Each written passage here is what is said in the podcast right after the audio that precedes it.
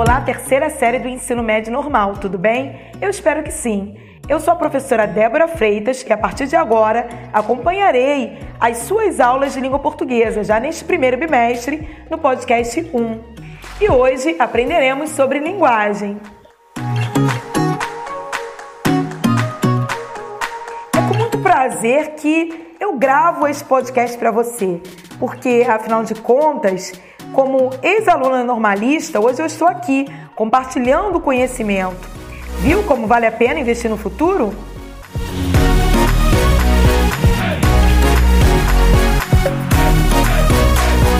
Então vamos à nossa aula. Comunicação.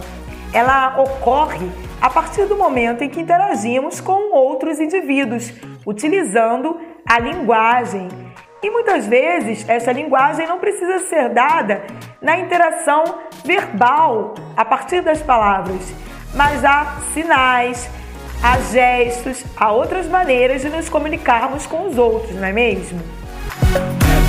E para que a comunicação seja efetiva, não basta que as pessoas falem, leiam ou escutem.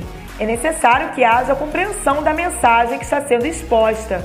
Ou seja, o locutor passa uma mensagem e o receptor recebe entende. E nesse momento, a comunicação é plena. E há uma série de elementos que auxiliam na estruturação da comunicação para que ela seja plena. Por exemplo, o código que o emissor, o, o locutor utiliza, precisa ser entendido e ser de domínio também do receptor, porque senão não há comunicação. Então, o locutor ele precisa garantir antes de se comunicar que o outro domina o mesmo tipo de código que ele. Um outro exemplo de código, por exemplo, além da, dos idiomas, como a língua portuguesa, é Libras, a língua brasileira de sinais. Interlocutores são pessoas que participam do processo de interação por meio da linguagem.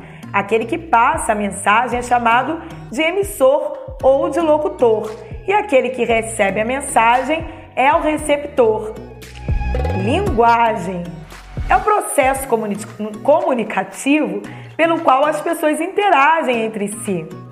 E os tipos de linguagem são verbal, quando há o uso de palavras, não verbal, sem o uso de palavras, e no lugar há gestos, imagens, sinais como os sinais de trânsito.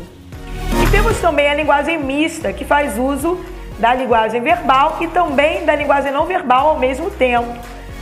É o que ocorre, por exemplo, nas histórias em quadrinhos, que normalmente utilizam palavras e imagens. Já a língua é um conjunto de sinais e de palavras e combinações específicas que permitem a interação verbal entre pessoas de uma comunidade. Em todos os atos comunicativos, percebemos a presença dos elementos da comunicação.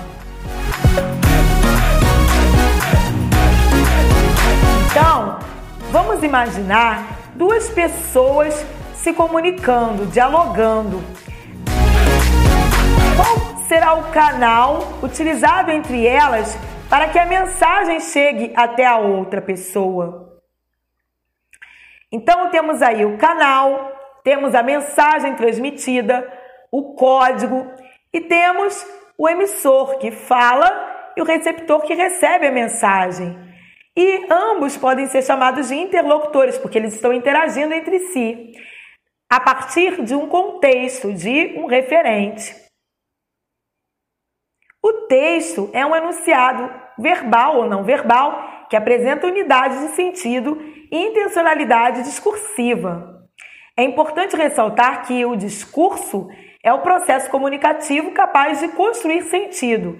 Ele envolve os enunciados, ou seja, tudo que o locutor diz ao receptor numa determinada situação e os diversos elementos da situação: quem fala, com quem se fala, com que finalidade e em que momento. Intencionalidade discursiva para fecharmos a aula de hoje. São as intenções, os objetivos, né, as intenções comunicativas explícitas ou implícitas do emissor que produzem a mensagem oral ou escrita, e por meio delas podemos, por exemplo, impressionar, ofender, persuadir ou informar nosso interlocutor. E podemos também pedir, reivindicar, exigir algo, e todo enunciado carrega em si uma intenção, ou seja, nenhum discurso é neutro. Essa intenção pode ser percebida por meio de pistas deixadas pelo autor, como a escolha do vocabulário, o uso de adjetivos e advérbios ou a forma de construção das orações. Então finalizamos a aula de hoje e até a próxima!